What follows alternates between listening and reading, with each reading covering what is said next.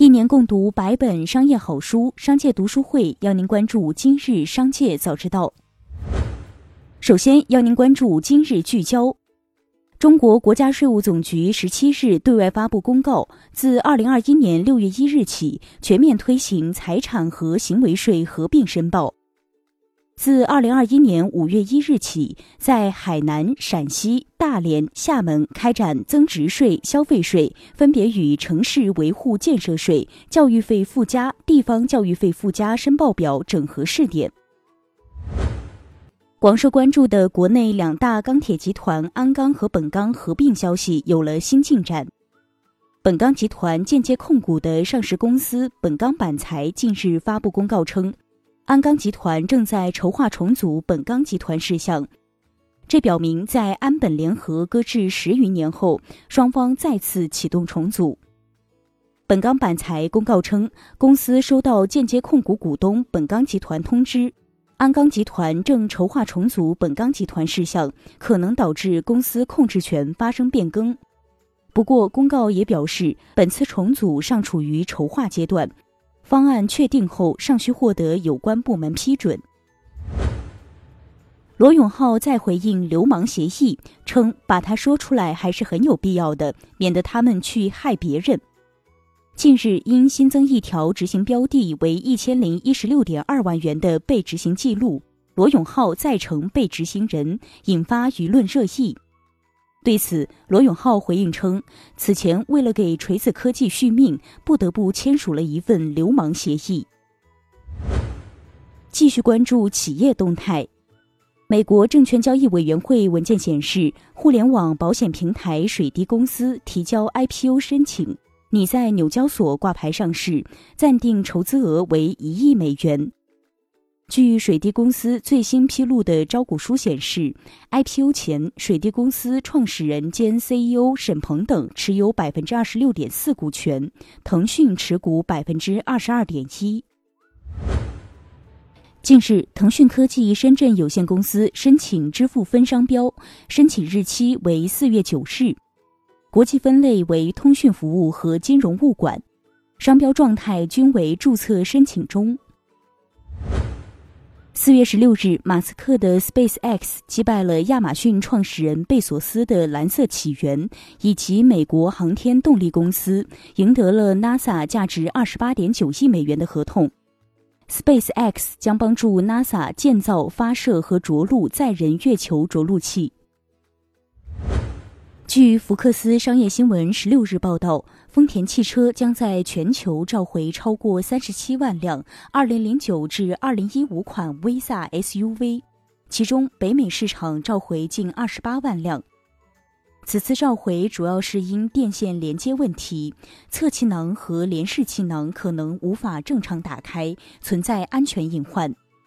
丰田汽车将对电线进行检查，并在需要时免费更换电线，车主无需支付任何费用。此次召回预计将于五月三十一日开始。有网友反映，茶颜悦色在湖北汉口一家门店内张贴的广告中“无壳就要的二货老婆”引来不少网友批评，称有侮辱女性之嫌。记者探访该门店，发现相关广告牌已被撤下。茶颜悦色回应称，这一概念其实是老板创业期间和老板娘的一段日常打趣的对话，绝对没有侮辱女性、有意玩弄两性关系的意思。位列中国十七大名酒的河南宝丰酒业，因与胖东来联合开发的兑酒被指抄袭开山酒业酒瓶设计。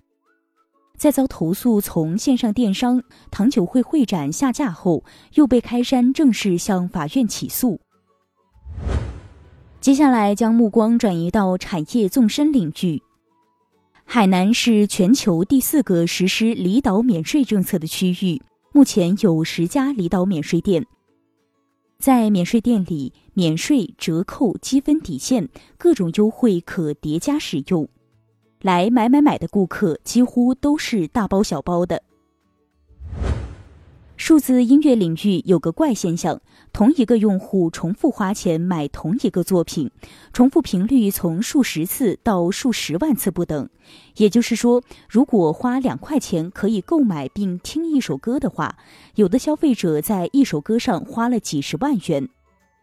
新华社记者发现，其背后一方面是粉丝非理性消费，另一方面，音乐 App 也在煽风点火，诱导重复消费。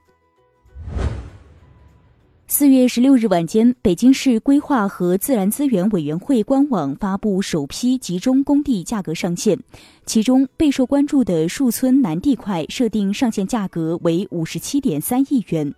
上限溢价率为百分之二点五；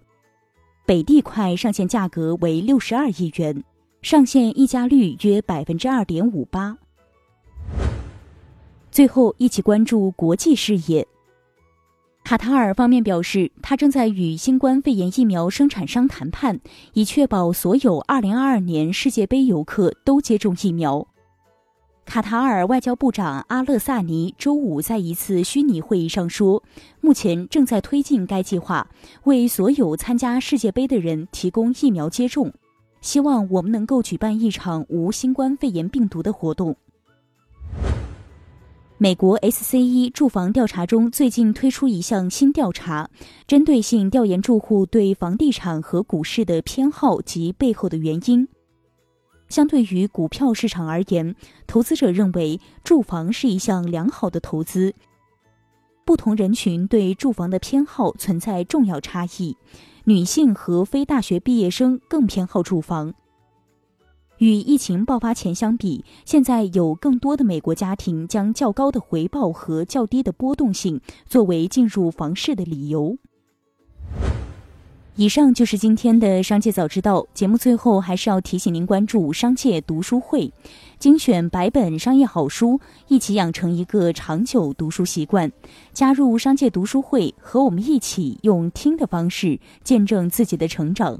微信关注“商界食堂”公众号，回复“读书会”就可以了解加入了。期待与您相见。